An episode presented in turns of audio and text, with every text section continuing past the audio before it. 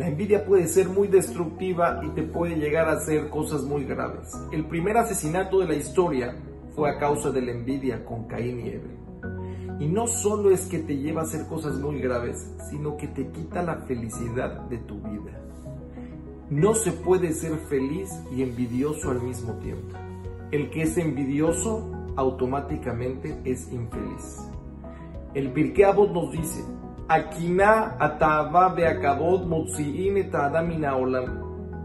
Lo que es tener envidia, persecución de deseos y de honor, te sacan de este mundo. ¿Qué quiere te sacan de este mundo? Te sacan de tu mundo. No puedes disfrutar tu vida.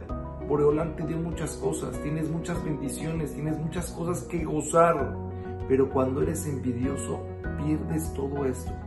Pierdes el poder disfrutar las bendiciones que tienes. El ser envidioso es desvalorar lo que tienes y valorar lo que tiene el otro.